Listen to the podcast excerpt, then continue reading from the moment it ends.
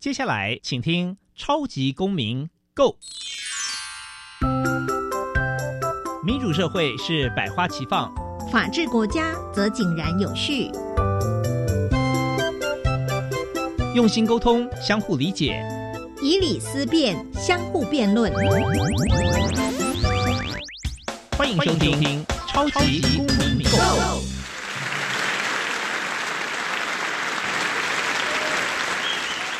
各位听众朋友，大家好，欢迎再次收听《超级公民购》。超级公民购呢是由教育部所委托，由国立教育广播电台以及财团法人民间公民与法治教育基金会联合直播。我是节目的主持人苏格格苏明祥。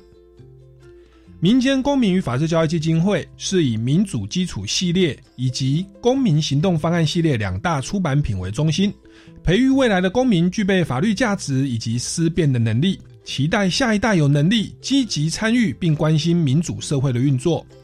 此外呢，本会持续关注教育现场的辅导管教议题。目前出版的《老师你也可以这样做》以及《老师我有话要说》这两本书，分别针对校园中常见的辅导管教议题，提供法律以及教育的观点。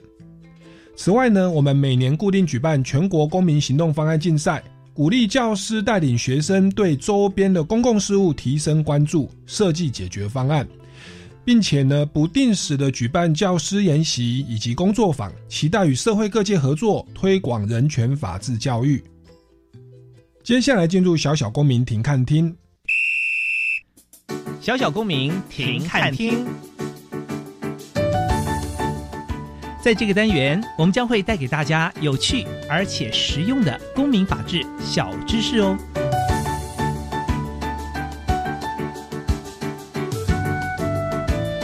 民主基础系列丛书各学龄阶段均包含权威、隐私、责任与正义等四个核心的主题。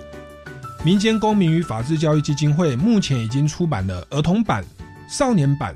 以及公民版等等不同学龄阶段的教材，给社会各界使用。接下来进入公民咖啡馆。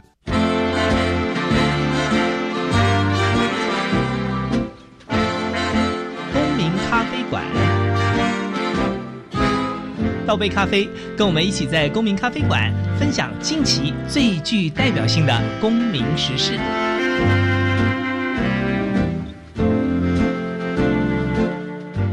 各位听众朋友，大家好，欢迎收听超级公民购。那我们今天呢要进行的单元是公民咖啡馆。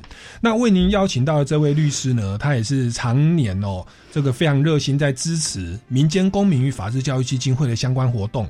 那不管是拍摄我们这个思辨的智慧的影片啦，或者是在晨光时间哦，进入校园去推广法治教育，都不遗余力哦。让我们用最热情掌声欢迎周嘉玲律师。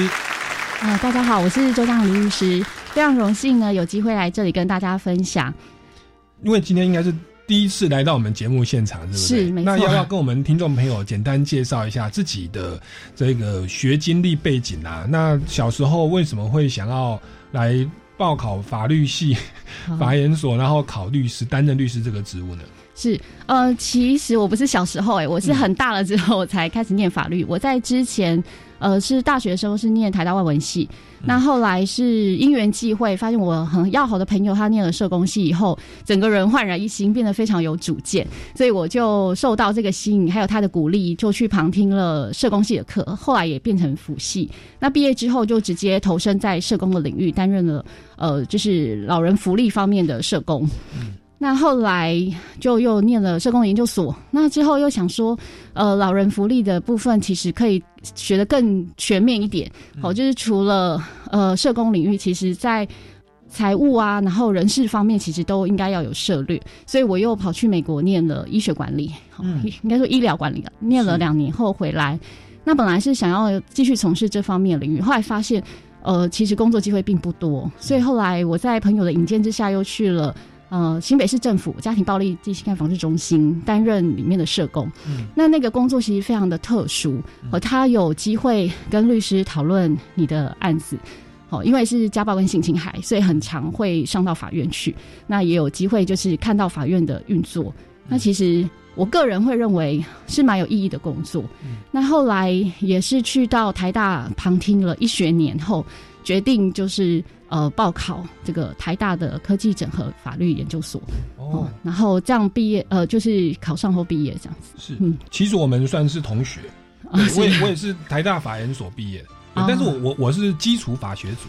我研究法律哲学，对，那您的话是等于是从实务界出发，然后在第一线的老人关怀的现场、性侵害的现场，然后发觉其实能够加强法律的专业，可以帮助更多人。嗯，对，其实是比较跨领域了一点。是，其实这样很好啊。其实我们现在那个。像像美美国你也知道嘛，他们的法律系其实是学士后法律系，是是，他一定要有自己的一个专业，对，然后再搭配法律知识，嗯，没错。那台湾的法律系有的时候是全部学，结果我们没有相关产业的专业，是，那还要变成到职场上才去了解各行各业的实际状况，嗯，对，对，那那其实是是如果有一个自己本身的实务经验，然后觉得哎想要多了解法律的观念，然后再去进修，其实更符合实务啊的的的需求，对，是。那那所以您就是。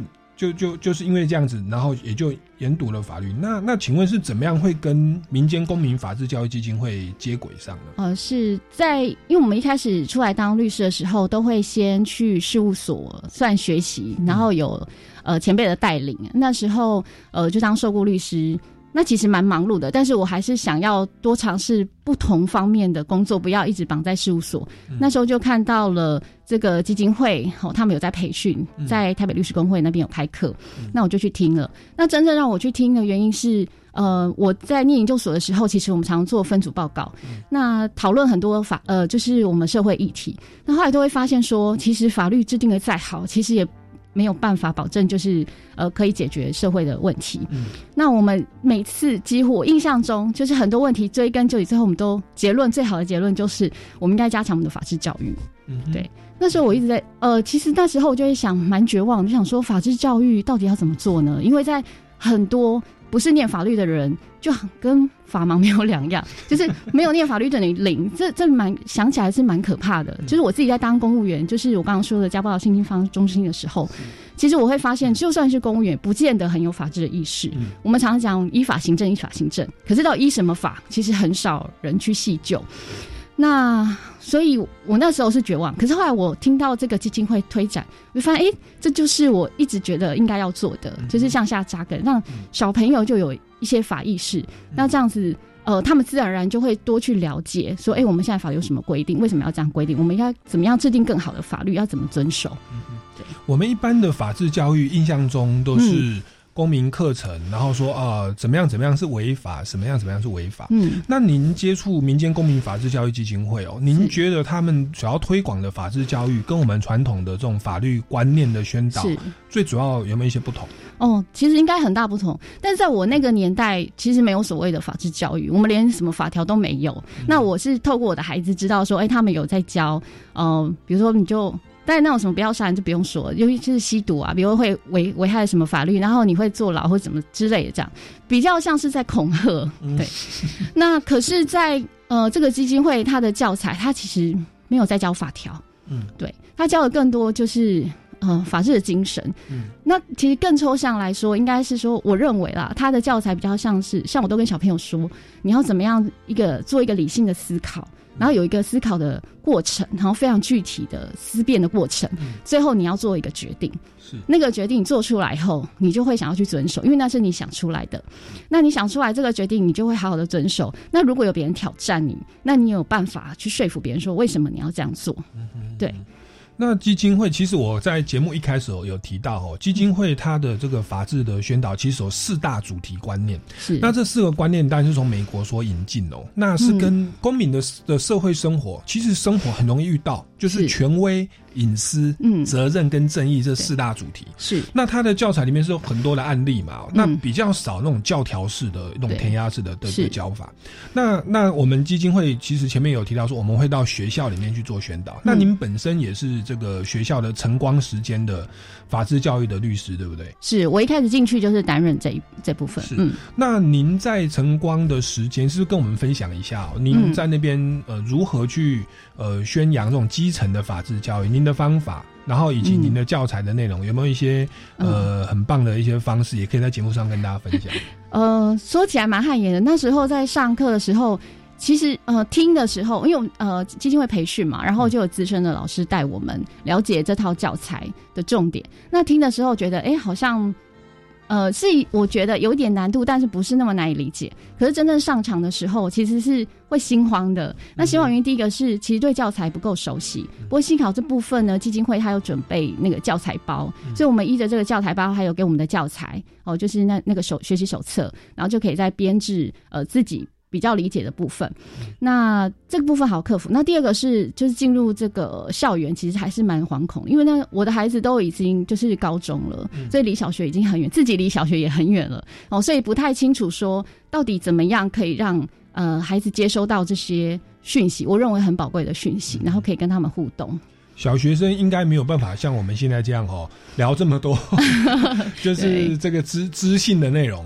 所以在在教学上，你有透过哪些方法让小朋友可以专注，然后真的有吸收到这种法治观念？嗯，其实如果引导的好，真的其实还是很多非常知性的互动。哎，这自己我自己是很惊讶的。那呃，我的经验是，其实你就是从他们的生活出发，因为刚刚您说的那四大主题对他们来说都是非常息息相关的。其实哦，你就尽量举他们身边的例子，然后询问他们。其实你就是。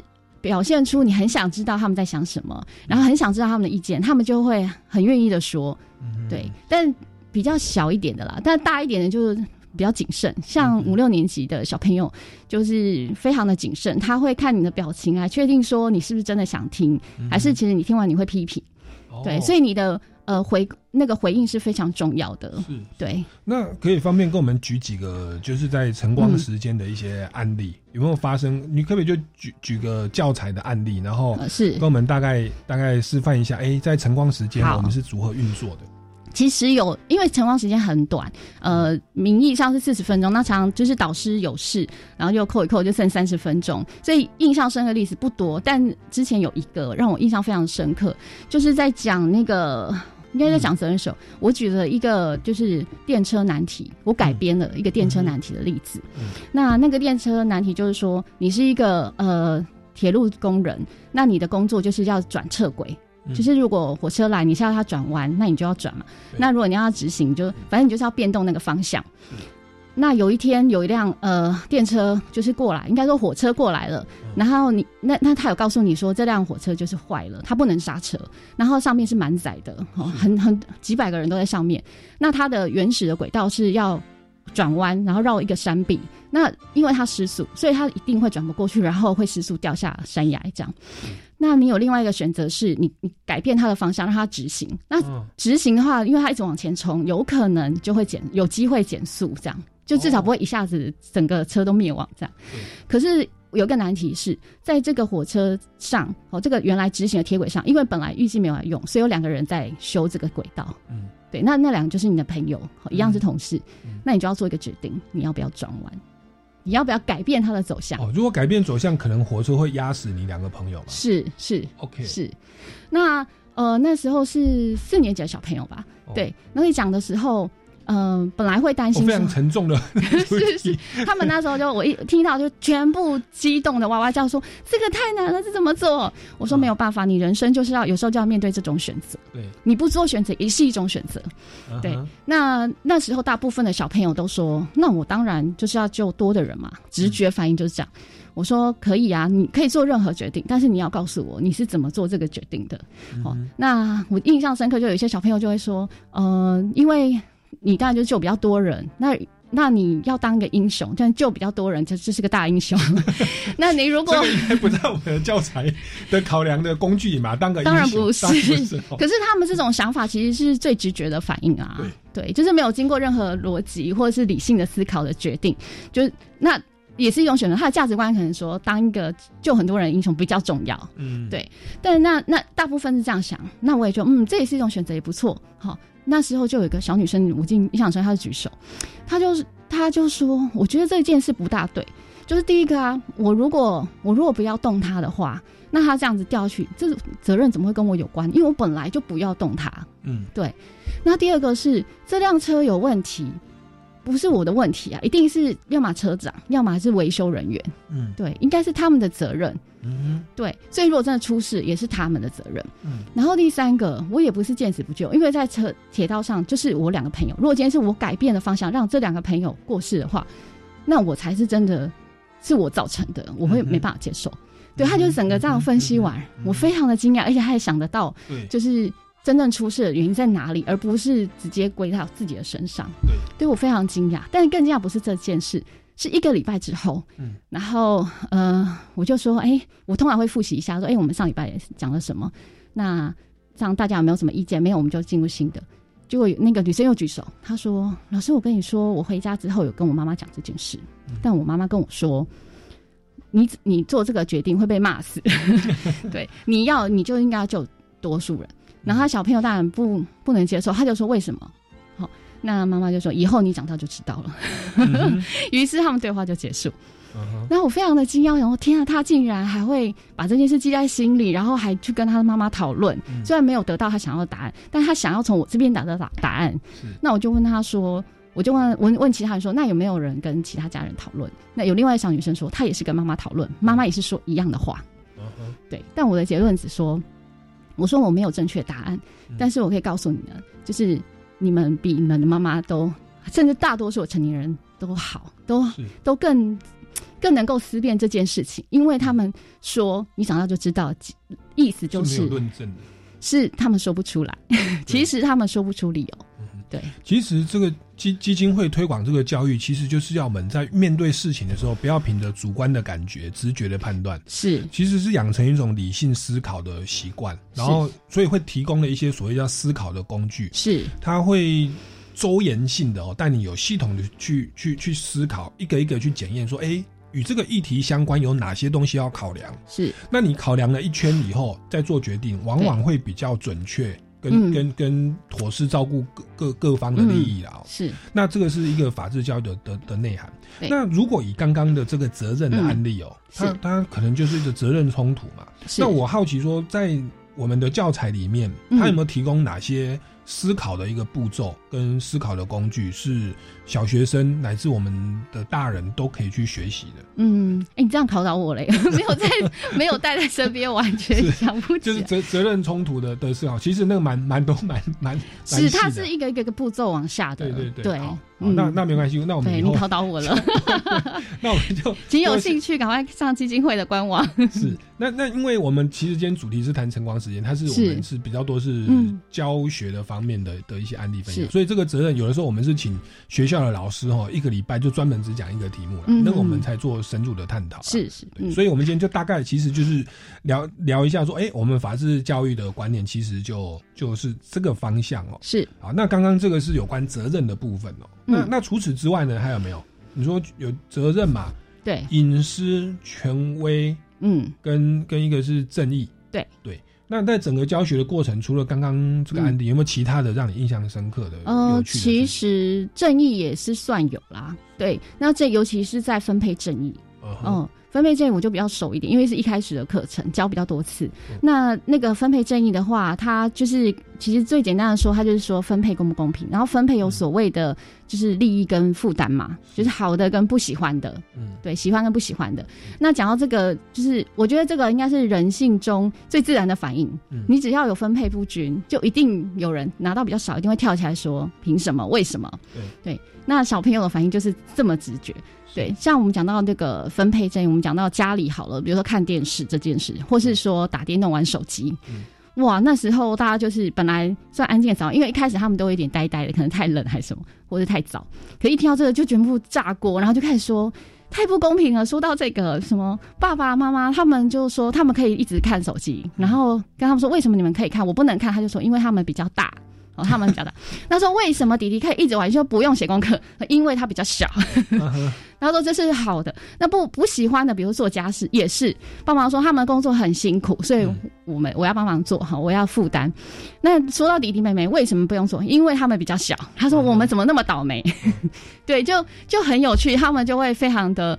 直觉的就一就一直挑战这件事情。他说：“可是他们一直抱怨不公平，对那爸爸妈妈也只会说你怎么这么会抱怨？然后没有跟他讨论说为什么是这样分配。嗯对嗯那其实像分配正义这个东西，其实跟日常生活就很息息相关。是用手机就是分配一个利益。是，然后像之前那个新冠肺炎刚起来的时候，然后口罩不够用，哦哎是，，那也是一个一个一个分配对正义的问题。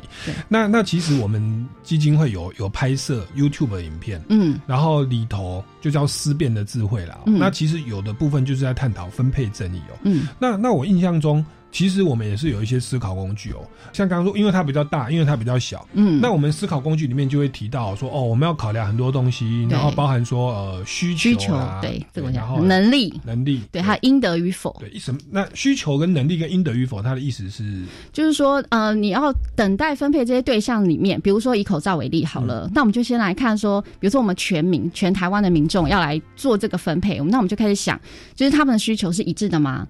应该是医疗人员比较需要。对，然后有是不是有可能呃生病的人，哈、然后体力比较差的人，嗯。可能比较需要，就是我们来看需求。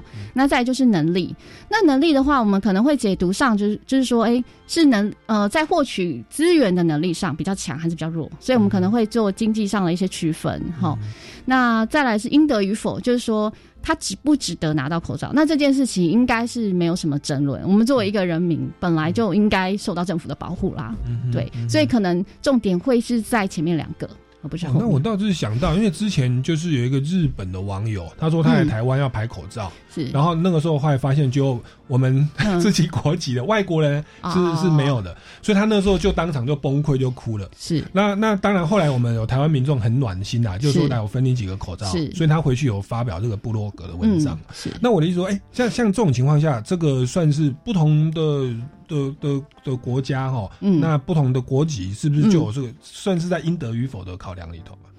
呃，有可能是因为他可能会把这个口罩当成一个社会资源，那我们当然就会希望说这个是社会资源，因为资源毕竟稀少，那我们希望给的是就是对这个国家就是比较直接有贡献的啊，或者在有关联。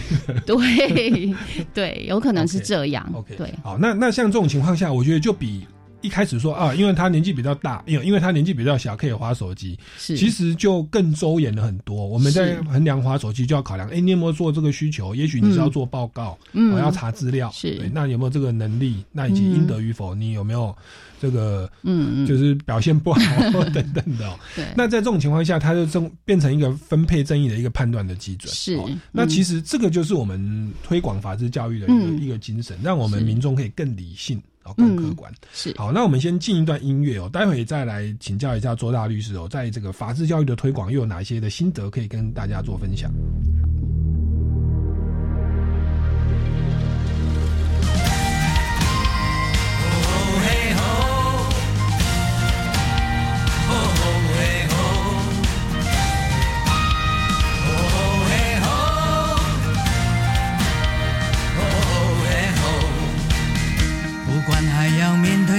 多少的困难，不管还要迎向多少的风浪，我想让你了解，你从来不孤单。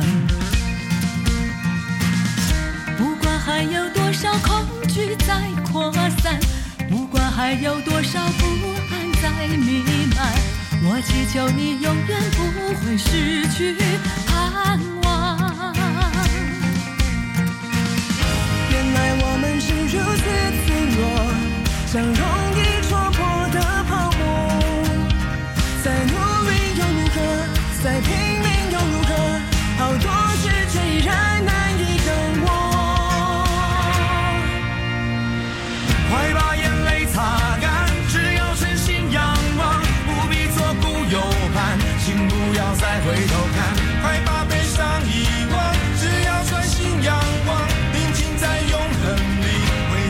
真正平安。哦，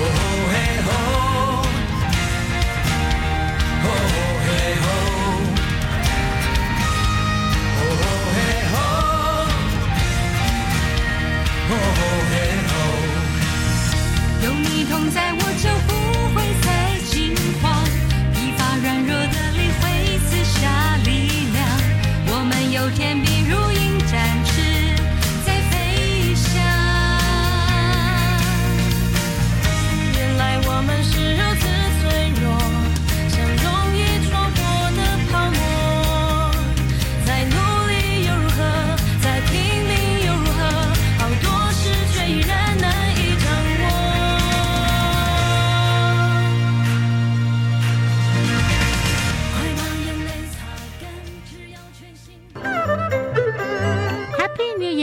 Money runs here，恭喜发大财牛年行大运。 ！Magic English 魔法英语在二月八号五点二十分在教育电台生动全世界粉丝团，我们要直播扣印哦。 We're gonna have a live call-in. 扣印的主题是 How do you celebrate your Lunar New Year? 你要怎么庆祝农历新年呢？记得要扣印哦。 Stay tuned. 有手作课程跟 VR、AR 体验，还可以运用 3D 列印笔制作立体春联耶。听起来好棒哦！在哪里呀、台中公共资讯图书馆、高雄科学工艺博物馆、屏东海洋生物博物馆都有不一样的展出主题。欢迎带小朋友参观职业探索体验常设展，了解不同领域的职业。详情请上“技职动起来 ”Facebook 粉丝专业。以上广告由教育部提供。饮用水、泡面、罐头、巧克力、饼干。哎，妹妹，你拿太多了。老师说，平时就要准备好三天的防灾食物。啊，防灾食物？嗯，防灾食物是可常温长期保存且有营养，才能确保台风或地震来时，我们身体摄取足够所需的营养哦。以上广告由消防署提供。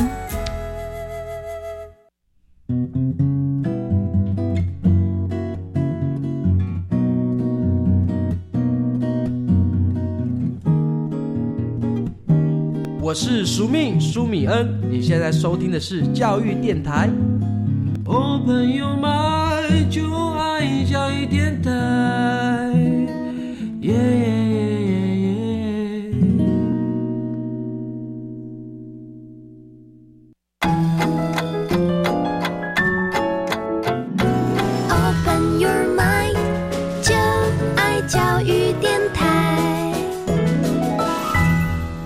各位听众朋友，大家好，欢迎回来《超级公民购》。那我们今天呢，非常荣幸邀请到的是周嘉玲大律师哦。那他本身是台大外文系跟社工系社工所的高材生，然后因着在实务上去帮助老人，帮助这个家暴。的这个受侵害的一些一些儿童跟跟一些弱势哦，那后来呢就觉得要来加强自己的法律专业，又报考了台大法研所，哦，取得了法学硕士。那目前就是一个职业的律师。那他担任律师之后呢，也对于这个社会的关怀以及基层的这个法治教育的推广是非常有热忱哦，所以他花了很多的时间哦，这个在小学哦去推广法治教育。那他刚刚跟我们谈谈到许多说学校里面很多的趣事啦，就是很就是很很好玩的，就是小朋友回去会问问妈妈嘛。嗯嗯。那那有没有一些不愉快的经验？就是会不会学生对这种东西是反感的，或或者是？哦，哎，其实我很惊讶是说，其实学生都非常的投入、哎，其实哦，那而且。呃，基金会其实，在后后期的时候，他有制作回馈单，就是当我们四堂课讲完之后，他希望就是因为每个教材他都区区分成四堂课，对我是觉得蛮结构化，蛮好的，就是四堂课讲完，然后都希望是同一个老师，然后之后就请小朋友就写回馈单，然后回馈单直接就是给我们看这样。那我看，呃，我总共有收过三次的回馈单，那每次的经验都蛮好，而且都很惊讶，就是哎，小朋友这么小。我最喜欢看的第一个就是他们学到了什么，然后怎么应应用，你就会发现说，哎，他们真的吸收的蛮好的。那这时候你就真的会有很有成就感，原来这么短的时间，他们还是有抓到一些重点。那另外一个部分我很喜欢看，就是给律师的建议。嗯，那有有的小朋友就会说，我希望每一堂每一种课的每一堂课都有律师来教，然后就说，哎，这样教的很有趣。对，那我看着就觉得很开心，好，就就是受到肯定。那当然也有小朋友说，哎，如果可以说更多故事就好了。哦，他们其实很喜欢那些实例。其实我在用里面用比较大的实力不多，一个就是刚刚说的那个电电车难题，那另外一个其实是呃，我有看到呃一个新闻，美国的新闻，他是讲到说有一群青少年，然后他们就是很无聊去桥梁那边，然后就下面是高速公路，他们就往下丢石头。嗯，对，然后后来当然就是。一定只有造成死伤哦，因为这是一个非常危险的动作。对，那后来他们是被判的那个，我记得好像是二级谋杀罪，其实很重的罪。对，那我就用这个例子，就是改编一下，然后给小朋友，然后他们就是都很会讲，比如说只有一个人，有一个人提议，然后一个人丢。可是为什么都要负责？还有一个是路人帮忙捡石头，可是他们认为都要负责，然后负、为什么都要负责？原因是在哪里？哦，所以他们对于所谓的共犯啊、帮助犯，其实都我当然没有讲这些专有名词，可是他们其实都可以区分。哦，那我是觉得这个可塑性真的很强，很好。那另外一个有趣的是，其实我不知道，呃，就是各位，我进到教育现场，我发现。呃，老师给人印象跟我小时候没有太大差别，就是因为我还有去校园为就是对老师做宣讲，那就会发现老师真的很习惯手上就是拿着联络簿，或是回家功课，然后就会一直改一直改。所以如果你讲的，我不知道是呃是要讲的很好，还是说 还是就是老师就会专心，还是说因为老师工工作量实在太大了，即便你在努力讲的很有趣，他可能也是。不太会听，对。那在跟小朋友讲晨光时间的时候，其实大部分老师也是都忙着做自己的事情。哦，可是呃，有一有一次经验很有趣，就是我讲那个电车男，那个小女生讲完之后下课，老师就跑来跟我说，他说：“律师，我觉得你讲这个好像很好哎，因为我发现说，原来我们就是我们班上的小朋友就是这么有想法，而且可以说的这么清楚。”嗯嗯，对。那我回去就在思考这件事情，就是说，哎，老师你都带了他们一年多了，对，可是你却不知道。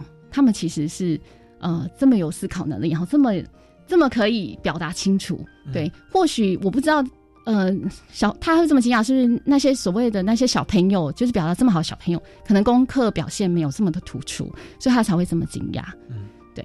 反而是我知道功课好的，或是甚至班长，他们反而比较沉默。哎，我也不知道为什么，还是说他们就是很担心被认为表现的不好，所以就比较有那种偶像包袱。那。呃，其他的小朋友，就是真的很很敢表达，对，连老师都非常的惊艳，这样是，可可能也牵涉到他们的吸收，就是成绩好的，高话是吸收能力好，但是可能他在记标准答案。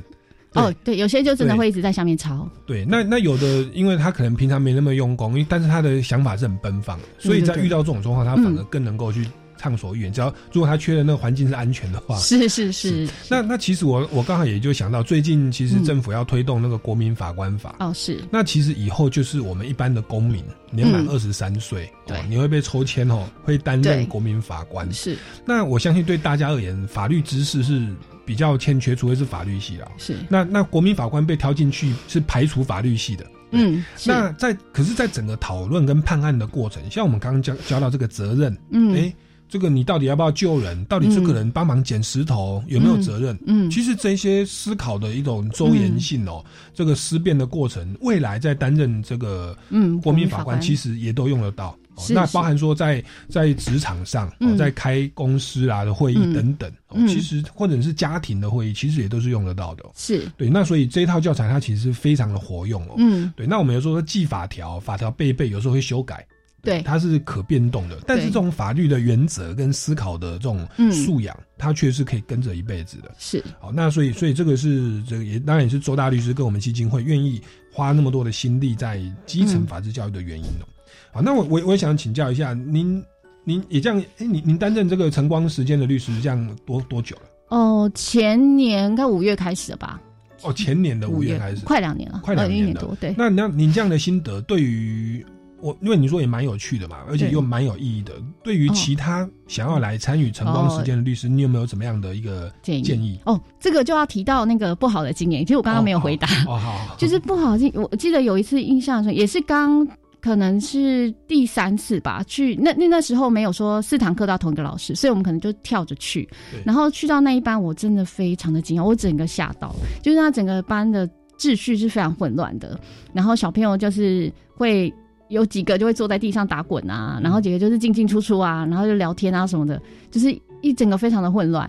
那我们去因为时间很少，然后我也很不想要去管秩序。嗯，对，对我而言，我就是想要赶快推广这这个教育，我怕一一管完秩序不知道几就时间就这样过了。好，那所以我也不认为管秩序是我的责任。那可是后来我就发现，为什么班级会这样是有原因的。比如说老师可能就是没办法管秩序的。为什么我知道这一点？因为我们。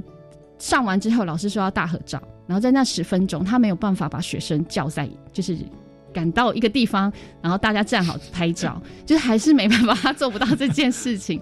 对，那这个就带给我非常大的挫折，就是我挫折到那一天晚上做噩梦。那是几年级？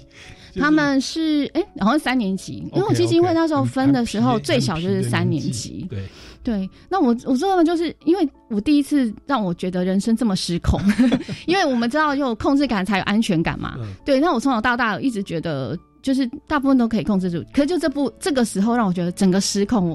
对我那时候真的就是因为害怕到做噩梦，然后对于下次要去又非常的担忧，但我还是又去了，硬着头皮去了一次。那我想办法再再呃增加我认为可以吸引他们的元素，可是也没有好转。嗯对，所以我那时候我就其实心里就是很排斥了，但我又想说为了责任我应该把它取完，但是我忍不住就跟基金会反映，还好就是基金会的办公室主任他就是呃他真的非常的体贴又很呃积极，他回应非常的快。那我跟他说了这件事情之后，他立刻就找了呃资深的老师去带，然后让我在那边旁就是旁观这样。那后来那个资深老师也是说，呃，真的不容易，他也是觉得困难。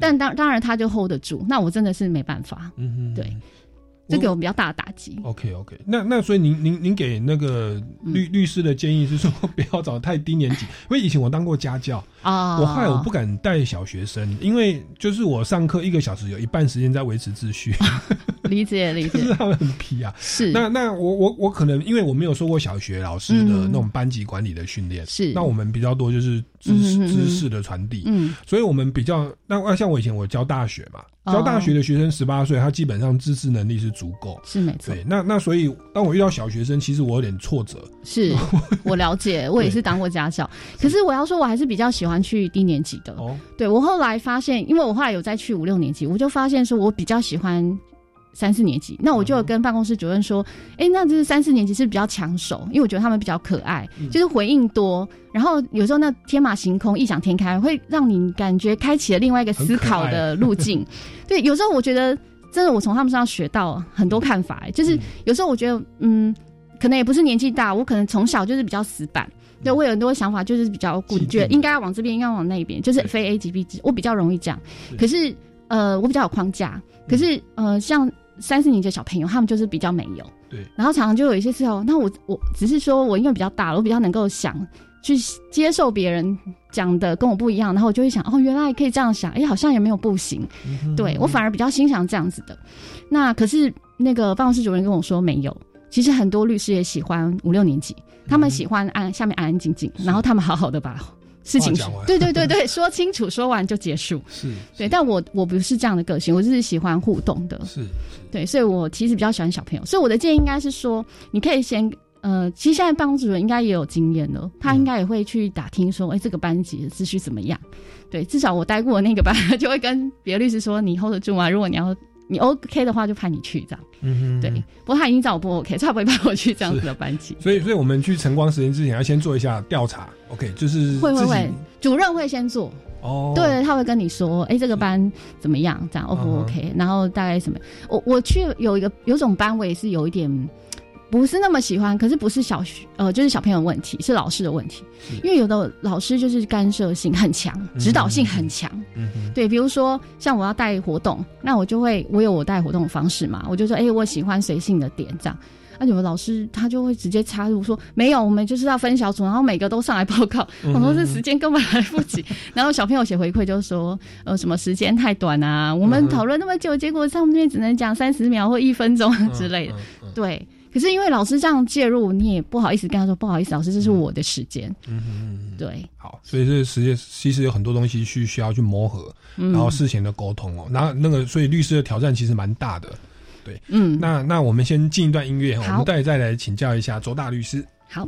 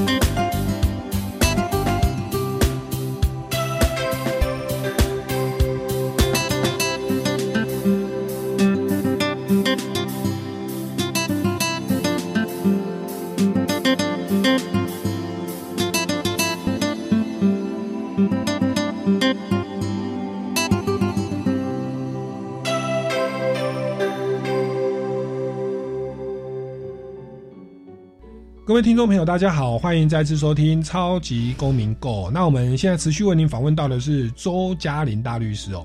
那刚刚他有跟我们分享到，哎，我们到学校的晨光时间哦，特别是小学去做这个法制宣导，哎，三四年年级的学生。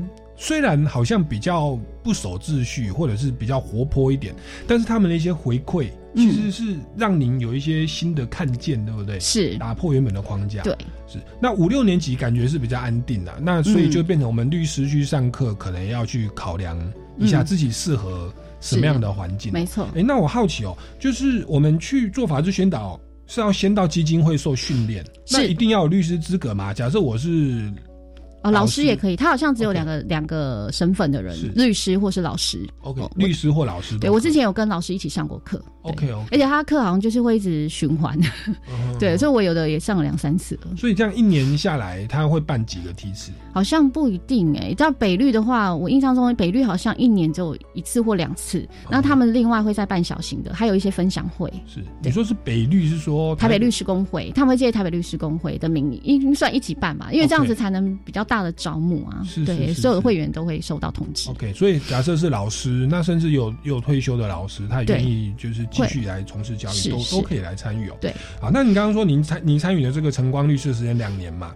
那那将近两年的时间，还有没有哪些建议跟心得可以跟大家来分享？呃，新的哦哦，刚刚说到就是跟小朋友互动部分。那五六年级我去的时候，老实说，我真的比较不习惯，因为他们真的比较安静，然后那个眼神就是。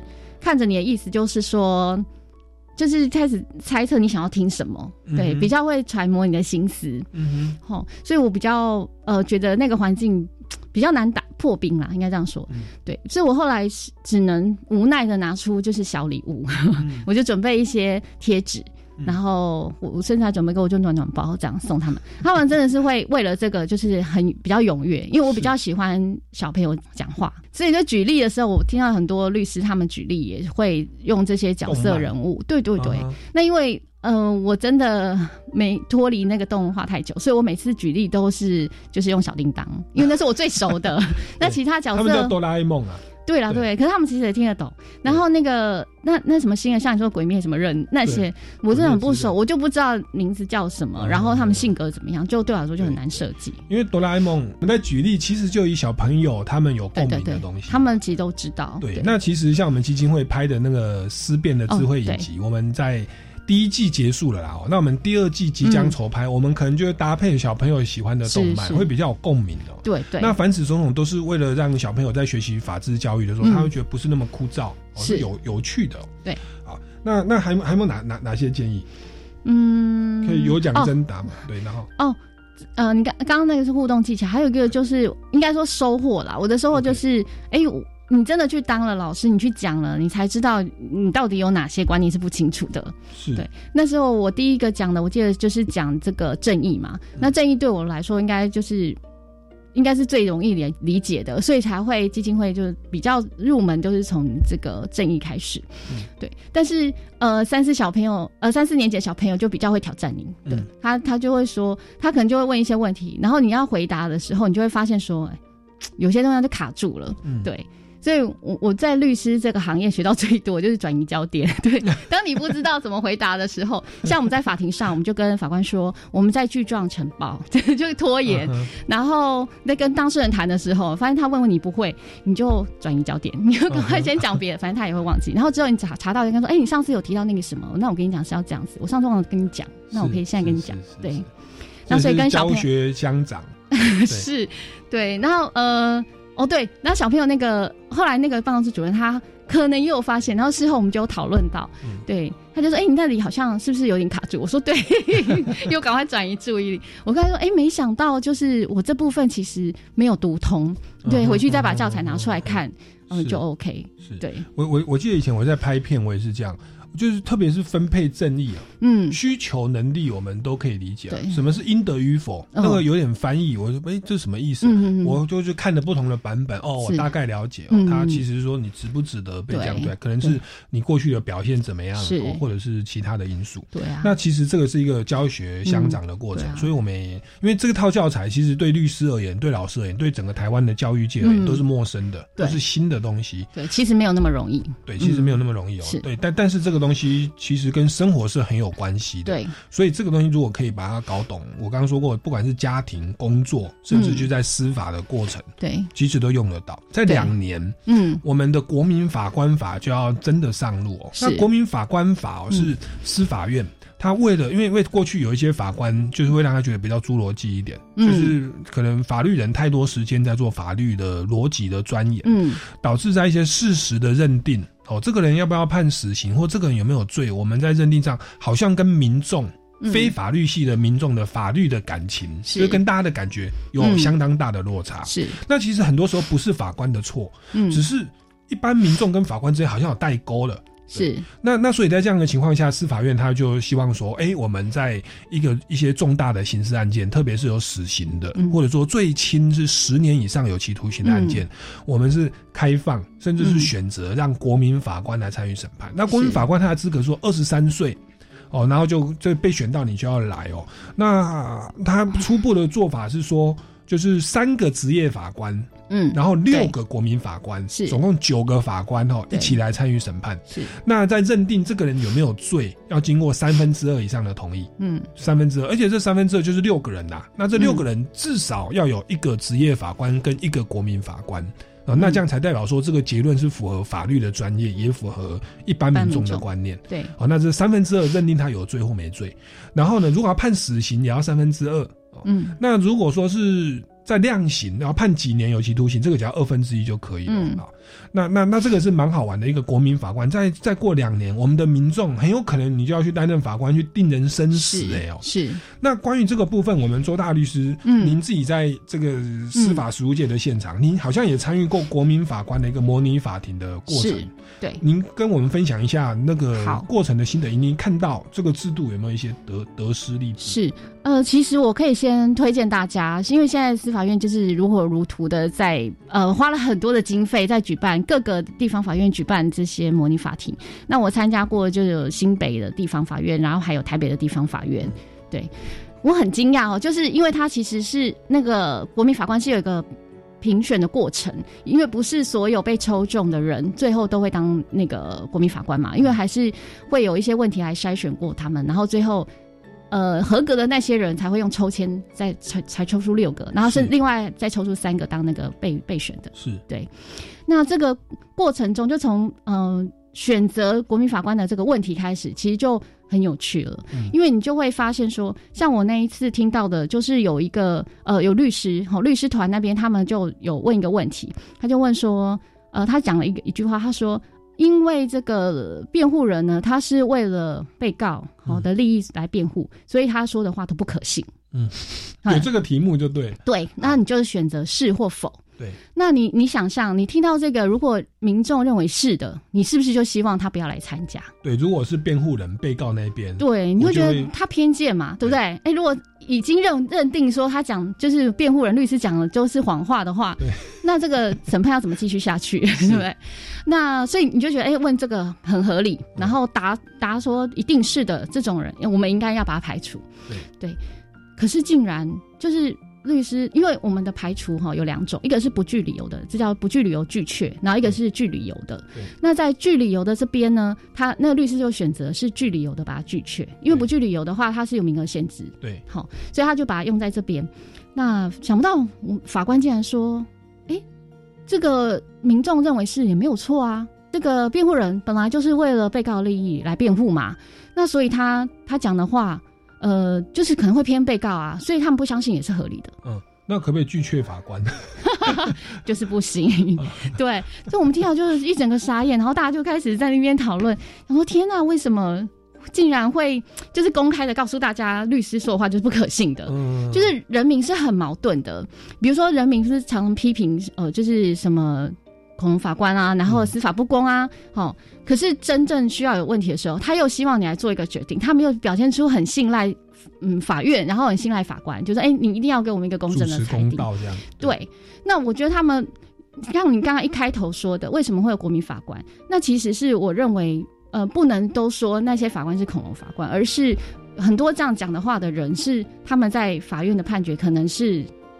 不是好结果的那一方，哦，就只要输了，他可能就觉得司法不公。没错，对，一般赢的可能就不会讲话，他也不会说哦司法很公正，不会，他会认为这是他应得的，嗯哦，本来就该我赢，所以不是司法做的多好，嗯。哦，所以我们的司法可能真的就是在大家印象中就是越来越差。好、嗯那我们其实那时候恐龙法官出来，我们一直在讲，大家应该要多去看那些判决，嗯，对，就是。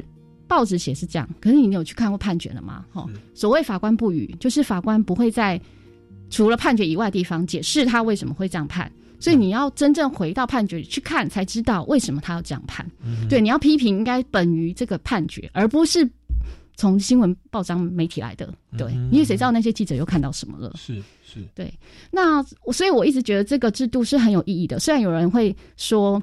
但是它有一些弊病啊，比如说有人会说，哎，这样非常的耗费资源，哦，这是一个。然后第二个就是最常见的就是说，哎，我们的民众，就像我刚刚说，大家其实都处于比较法盲的阶段，他们真的能够做好这件事吗？像有有的民众，就是国民，他们担任这个模拟法庭的国民法官，他结束以后，他有说，他这个时候才知道，原来当一个法官这么的困难。嗯，对，因为他有的资讯就是这些，可是他一定要下一个决定，所以对他来说就是。呃，他终于能理解为什么法官这么难当。嗯嗯，好，我这一次也看到的，就是你知道最后法官要评议，嗯嗯，好，这个职业法官跟国民法法官他们要坐在一起，对，然后就是一个个说意见。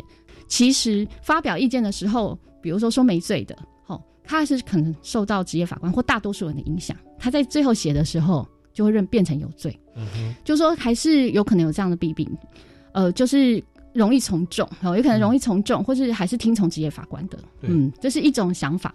可是另外一个想法也很有趣，我听到一个呃，就是候选人，哦，国民法官候选人，他说，呃，那时候法官都问一个问题，法官也可以选，就是问问一些问题，要不要拒绝他们？嗯所以法官问了一个问题，他说，呃，如果呢，这个被告啊，哦，他他讲说是他犯罪的，可是后来可以证明他那时候是被刑求。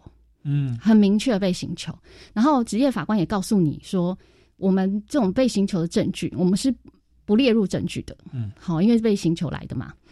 那你还会根据这个证据来判他有罪吗？嗯，如果除除了这句没有其他证据可以证明他有罪，嗯、你会判他有罪吗？嗯、就有一个民众就说他会。嗯，你知道原因吗？